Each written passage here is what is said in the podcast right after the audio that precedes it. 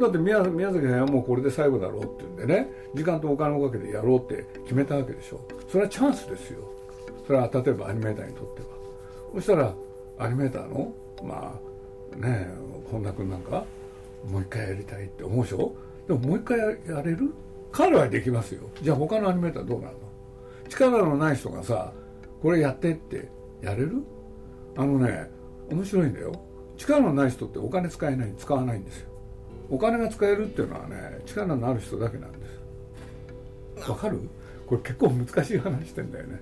あのほんちゃんと理解できてるかどうかわからないですけどあのでも今回そのこれが実現したのは、ま、過去の並みいる、えー、ジブリ作品の、えー、アニメーターをなんていうんですか主演クラスのアニメーターがもう全員宮崎さんのもとに集結して宮崎さんの絵コンテをこうみんながアニメートししていったっていうことですよね。そういうことではないって気がする。本当はね一本の長編アニメ作るってねアニメーター少ない方がいいに決まってるんですよ。それが一番贅沢なの。それを人数増やすってのは最低なの。わかる？あの今回の作品でもまだ多い。多い。例えばトトロはねいわゆる原画マンって8人しかいないんですだからすごいもんできたんですよ。だから人数増やせばいいってもんじゃないんですよ。さすがに宮崎監督もやっぱり年齢もあって体力があの往年の体力ではないと、でそこの部分をあの、えーまあ、作画監督の方だったり、えー、監督の補佐をしている方が大かなりの部分補っているんじゃないかっていうふうにだからそういう時ってね作画監督だけなんですよそれは原画マンも大変大事だよ。だけれど大事なのは絵の中心人物です。だから本田君が一番大事だったんですよ。もう明快なんですこれは。じゃあ本田さんがそんないろんなね人がいっぱいいるっていうのはね必ずしもいい状態じゃないんですよ。まあどんな仕事でもそうだよだって。それは。そうですね、そうですね鈴木敏夫のジブリ汗まみれ。先週に引き続き1月7日にゴールデングローブ賞アニメーション映画賞を受賞した宮崎駿監督最新作「君たちはどう生きるか」についてこれまでにやったことのないことをやりたかったと語る鈴木さんが考える本作の真の価値について迫ります。このインタビューの模様は Yahoo! ニュースオリジナル特集に掲載されています。インタビュアーはライター編集者の永瀬千佳さんです。すごい単純なことを聞かせてください、はい。あのご自分がアオサギの姿で描かれた時はどうだったんですか？いやそんなのはなんて言うんだろう。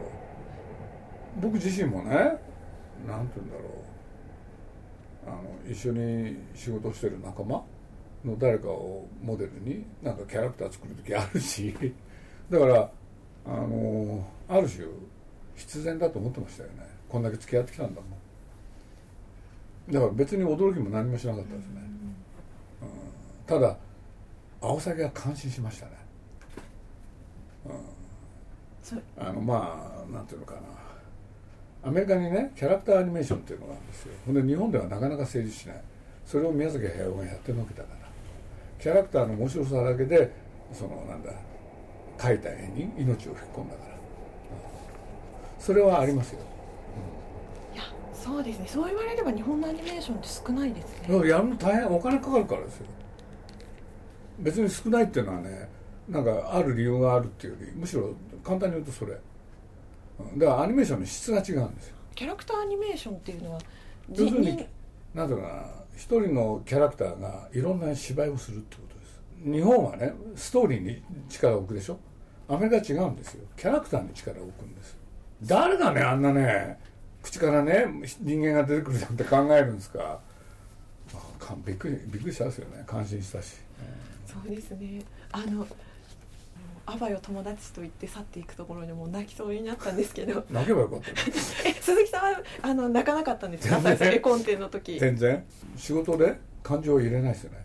宮崎監督があの平成たぬき合戦ポンポコを見て泣いたように鈴木さんも君たちはどう生きるかを見て泣いたのかなと思ってたんです。そんなバカなことあるわけない。じゃないそうそういう余韻による酔う酔うっていうのはあんまり好きじゃないんですよ僕。はい。それやるとね負けちゃうんですよ、えっ、とスタジオジブリという会社がどういうふうに今後やっていくのか、うん、教えて。これは本心。だって分かんないもん。だから日テレの人の意見も聞いてみたいよね、うん、だから僕と僕自身はねそれはもしチャンスがあればとんずらしたいよね。じゃあね。これは本心。でもなかなかそういうわけにもいかないだろうから。ねえいやだからもうまた映画好きな本でも読んでいたよね。次。なんで映画付けやんなきゃいけない そんな苦苦労することを。いやまたつ映画を作っていくのかなと思っていたんです。嫌ですよそんなの。作りたくないよね。もうどれだけ反対したと思ってんの？君たちはどう生きるかも。そうだったんです。だって彼が作りたいって言った時にねもうそれは反対しましたよ。最初から。大反対ですよ。多くのねえあの名を成したねあの巨匠たちが最後作ったもので成功したものありますかとかね。みんな悲惨だったもん。その一人になりたいのかと晩節を怪我しますよとかね。そんなことばっかり言ってた。どこかのタイミングで絵コンテを見てこれがいやその時ですよ。だって人の話聞いてないんだもん。あのさ20分だけ絵コンテ書くから見てって。がっくりだよねもうやりたいんだなってことは分かったよ。やりたいってこととねやるってことは別だから。僕はできればやりたくなかったもん。でもやった以上ね頑張それはそれなりには頑張ろう、うん。でまあだからまあいろいろ考えたんですよ。まあ僕今75歳って話したじゃないですか、はい。そうするとね若い時とは当然違うわけだから。なんていうの？そのさっきの岩波の図書にねああいうことを書く時にもまあいろいろ考えた結果なんですよ。どういうことかっつったらね要するになんていうんだろう。70歳過ぎて映画に関わってじゃあ何をやるかって。随分考えたんですよね。その結論があれなんですよ。でそれを実行に移してみようなんです。割とうまくいったんじゃないかなって気はしてるんです。いや割とどころじゃないとだって社会的に頑張りゃいいってもんじゃないでしょですね。ねだから若い時はそれが必要だけれどね。でも年を取ったらそうじゃないでしょ。年を取ったなりのやり方っていうのは多分あるんでしょ、う。ん、だから僕は宮さんにもねあのその本田君っていうのを連れてきてそれでやろうってね提案したわけですよ。これなんでかって言ったらやり方変えなきゃダメでしょ。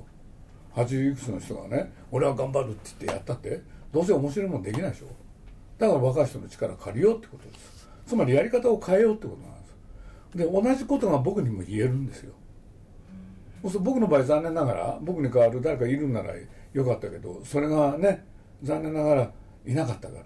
そうすると自分でやらざるを得ない。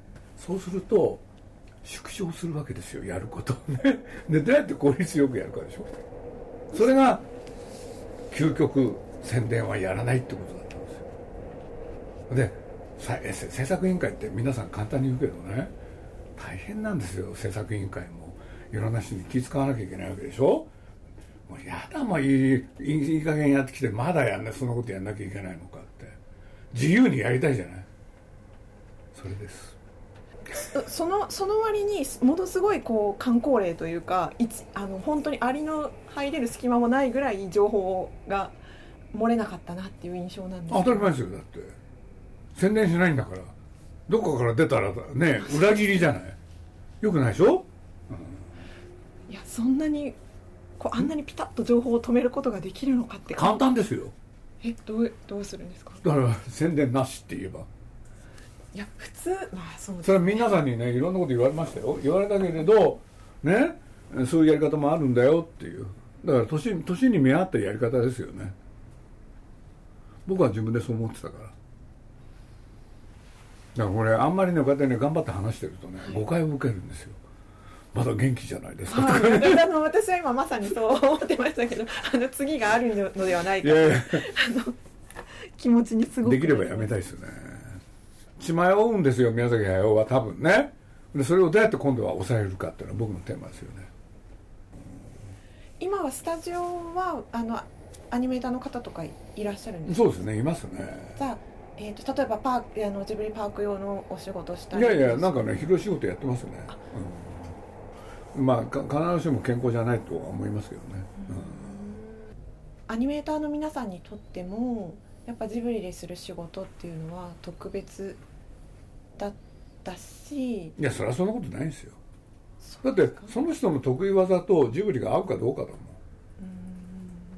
それは必ずしも全員がねジブリを目指してるわけじゃないから、ね、例えばロボットアニメを作るって言ったらジブリは向いてないですからね。下手だもん。でもやっぱりあの結構先頭を切ってその当時、えー、社員にしたりとかアニメーターの所得倍増計画とか。それはだって作るものと関係ないじゃない。あのそういう部分も例えばあの待遇面も改善しようっていうことをだから低すぎたからですよ、うん、みんなその後ついていろんなこうアニメーターの待遇を良くしようみたいな意識が高まっていった気がするんですけど。あそうなんだ、うん、そう思いやまあそういうことが起きたんだとしたら僕は嬉しいですけどね。僕はあまりそういうことに関してもあんまり知らなかったんで。あ、うん、そうですか。そうですね。なんか私は本当にジブリの功績はそこにあるなっていう気がしていて。はい。あのどこよりも早くちゃんと社員としてあの待遇を保証してでアニメーターさんにちゃんと還元しようとかあとこれはあの個人的なあれで鈴木さんにどう思われるか聞いてみたかったのがあの原画マンだけじゃなくて動画家の皆さんがジブリ出身の方でいろんなところで活躍されてるのを見ててはいそんな気がしてます例えばあの舘野さんのところの笹百合さんとかも、ね、はい、NHK であのアニメーション、でもそれは昔からそういうことっていっぱいあったんだから。ジブリだけが特別に育てたっていう意識ではないんです、ね、じゃないですよ。そんな特別なことやってるわけじゃないもん。なんかどうしてもこうアニメーションそのものに貢献したっていうふうに私は見てたんですけど。うん、まあだってやっぱりね経営者になってみると分かるけれどね自分の会社のことで精一杯ですよ、うん、だからアニメーション界全体とかねそういう発想は全くないですよね。そうなんですね、そうです。そんなことやってたらねお留守になって足元が。でガタガタになっちゃうから。やっぱり自分の時の自分の会社のことをまず優先して考える。それが大事だって気は僕はするけどね、結果その後に道ができてるならまあそれはでもそれは関係ないもん皆さんやってそれぞれの努力でそうなったわけだから、うん、と思いますよ。いま、うん、だにだってねどうなるか分かんないもんジブリ。そうですか。みんなすごい それを気にしてると思うんですけど。鈴木さんご自身の中にもだから今ねちょうど書こうと思ってる原稿があるんですよ、はい、っていうのが書かなきゃいけなくて。この先ジブリはどうなるんだろう。書き出しはこれなんですよ。そこから書けないんですよねあるねところで本を出すってことなんで後書きなんですよ。でやろうかなと思ってるんですけれど。その先そうですねどうなるんでしょうね。どうなるんでしょう、ね、分かんないもんだって。それをね考えるためにちょっと変えてみようと思った私がなんか特別視しすぎてるのかもしれないんですがやっぱり映画のスタジオがこう文芸部門っていうんでしょうか、うん、出版部門をしっかり持ってやるっていうのはものすごく健全というかあのいい姿だなって勝手に思ってた。僕は出版 出版の出身だからです。いやそれそれでもなんか映画興行とは別の、うん、えー、あんまりねでもねだからまあ本当はね映画会社なんだからまあ映画を作る。そこにまあやっぱり力点を置かなきゃいけないんですけどね。あんまりね他のことやってるとね変わっちゃうじゃないですかうん変わっちゃうっていうのは？いやだって趣旨が。あ、会社のね目標とするところが。だからそこはほどほどにやろうと思ってるんですけどね。あの学芸部門を持ってるまあそれは多分脚本開発みたいなところだと思うんですけど学芸部門を持っている映画スタジオって昔からありますよね。いや昔は？だってそういう会社ばっかりだもん。今までその鈴木さんがその出版部門でやってきたことみたいなのは、まあ、映画とは別にそれがあったのは鈴木さん的にはどう自分のこう世の中に対するアンテナの代わりだったのか。アンテナなんか張ったら失敗しますよ。そうですか。当たり前じゃないですか。でもその都度その都度こうマーケマーケティングの手法ってその時代 その時代の。マーケティングなんてね口にした途端失敗なんですよ。わかります？はいま、わかります。わかりますがそれそういう言葉遣いをする以外の手方法は私は持っていないのでついそうやって聞いてしまうんですけど、うん。だからその時々でどんどん変わるんだから。だからねあのそれこそねその時に集中しなきゃ集中して考えるべきです。といつも思ってるから。だから皆さんねどっかでやったやつをそのまま持ってきてやろうとするからだからうまくいかないんですよね。多分ねだから今この瞬間今ここで考えなきゃ宣伝やめようなんて考えないですよ。でもねまあさささやかにはですよ。それは全く目論みはなかったかって言ったらそれは嘘で。ねえ、まあ、こういうことは言えると思うんですよ。みんなが宣伝をやりすぎだってちょっと思ってたんです。でそういう時に宣伝をやめればそれはもしかしたら目立つのかなって。そういうことは考えましたよ、うん、でもそれ以上でもなければ以下でもないって。なんで宣伝ばっかりがね目立つんですか？変でしょ？本体よりも、うん、だから宣伝には宣伝のなんか守るべきラインってあるような気がする。だから何でもいいから宣伝すればうまくいくなんて絶対ないですよね。それどころか今いろんなものが失敗するのは多分宣伝のせいでしょ。う違います？僕はそう思いますよ。そうですね。でも多分みんなそれ以外の方方法を知らないんだと思います。一番簡単。本体いいものを作ればいいんですよ。だからみんなねちゃんと作るべきところをサボって宣伝ばっかやってるからうまくいかないんですよ。だからこれを称して本末転倒って言うんでしょ？そう思いますよ、うん、はい、そう本当にその通りなんですが。ちょっといくつか私からもどうぞ。いくつもあるんですか？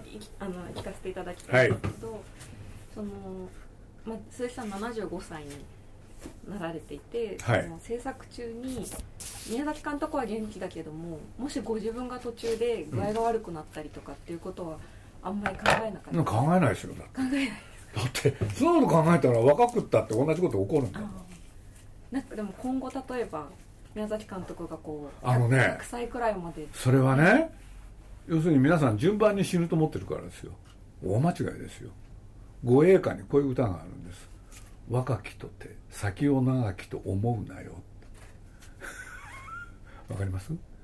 若い時ほど早く死んじゃうことがあるんですよ。はい。あのドキュメンタリー拝見してると鈴木さんがいなくなったら宮崎監督ってどうなっちゃうんだろうって。そんなもんどうにかなりますよ代わりの人材っていないいないですよね。え？代わりになる人ってそのプロデューサーいくらでもいますよ多分。います。誰かね一人人間って一人じゃ生きていけないんだから。だから誰か友達作りますよ。そうすればなんとかなるんだもん。でしょ？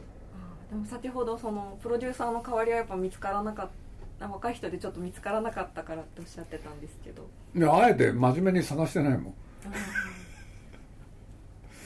でね僕の場合はね ちょっとこれそんなこと言っていいですか？ずうずしいこと言って。まあこの映画ぐらいまでは僕もね持つかなと思ったんです。だから。だから探す必要がなかった。ほんで何しろ最小限のことをやるって決めたからこれだったらねこんな困んないわけですよ、うん、その回収しなくていいから宣伝をしないっていうことに関して宮崎監督は分かったっていう感じなんですか？そんな言わないですよ。なんでそんなこと言わなきゃいけないだって監督には関係ないもん。宣伝しないとは言ったよ。だから回収はねしないとかそんなバカな話しないですよ。だって宮崎駿は作る責任者でしょ？でそれはそれで作ってもらわなきゃいけないわけで。そんな余計なこと考えないでそれをまずやんなさいだよ。わかる？で僕はねその作ったものを世の中に出していくっていう仕事でしょ？それは僕の仕事なんですよ。で宮崎がやるわけじゃないもん。だからそれを今ねみんなごっちゃになってるでしょ。それがいけないんですよ多分。だから役割分担ちゃんと決めたらいいんじゃないかな。鈴木さんが宣伝しないっておっしゃってるのは聞いてるけど、まあ、な何かしてくれるんだろうなくらいになんとなく。そんなこと考えないですよ。鈴木さんがそう言うんだからそれが正しいと思うんですよ。それが友情っていうもんだもん。わかります？そんな人間関係をしてるんですかあなた。っていうことになるんだよだから僕は宣伝しないって言ったら分かったってそれだけですよそれはお互い信頼してるからですよ。いいですか？なかなかそういう関係は他にあんまり聞かないかもしれない。そんなバカな世の中に溢れてますよそんなの。そうですか？そうですよ。僕の若い若い友達たちもねそういう関係いっぱい持ってますよみんな、うん、でなきゃ生きていけないもん人は、うん、だからそれがないんだとしたらみんな不幸ですよねでも僕の知る限り若い人たちはいっぱい持ってるそういうのを。だから僕なんかある意味羨ましくも思ったりするもん。だってその友情には勝てないもん。すごいから。だってすごい時間費やしてるもんそこに。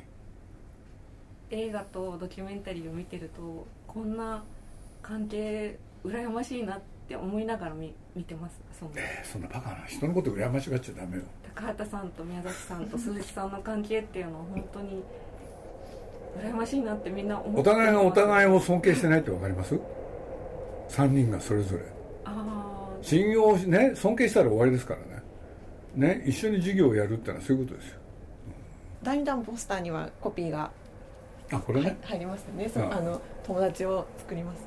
見つけます？見つけますか、うん、そうこれは本当によかった、うん、いいなと思いましたでもね宮宮崎はなんかへそ曲がりでしょ、はい、これ見た瞬間ね「何鈴木さんこれでやるの?」って「そうですよ」って「俺は自分で書いて気に入らないんだ」って。ええー、って言っときながら、はい、言っときながらね僕がいなくなったらね自分でわざわざポスター部屋に買ったんですよ。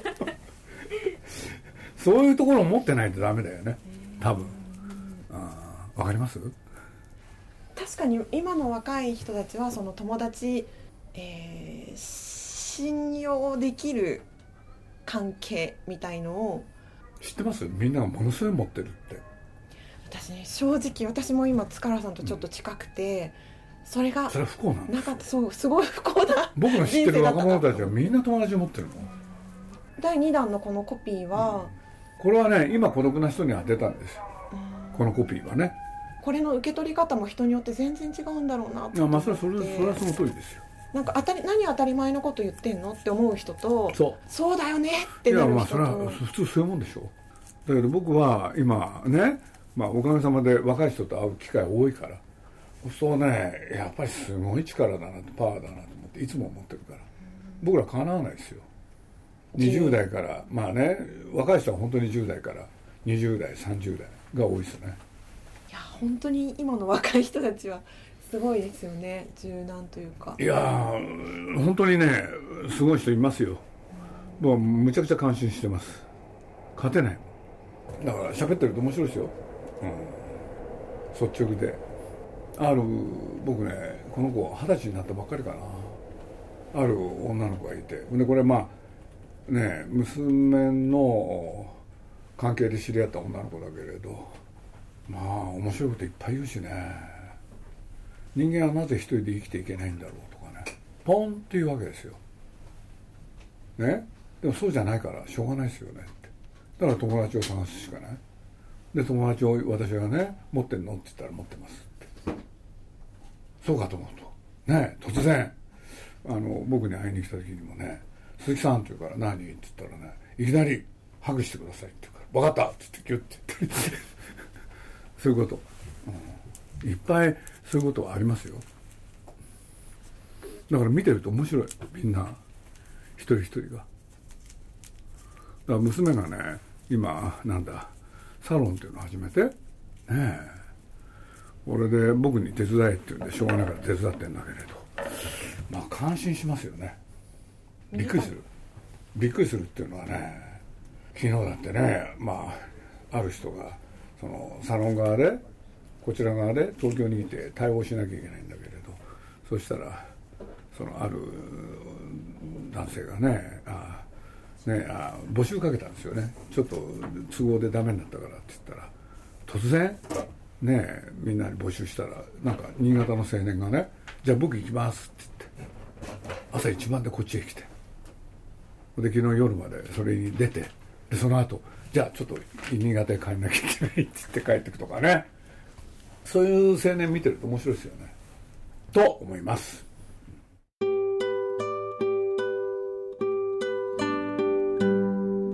ヤフーニュースオリジナル特集のインタビューの模様いかがだったでしょうか？来週もお楽しみに。鈴木敏夫のジブリ汗まみれ。この番組はウォルト・ディズニー・ジャパン。ローソン。日清製粉グループ。au の提供でお送りしました。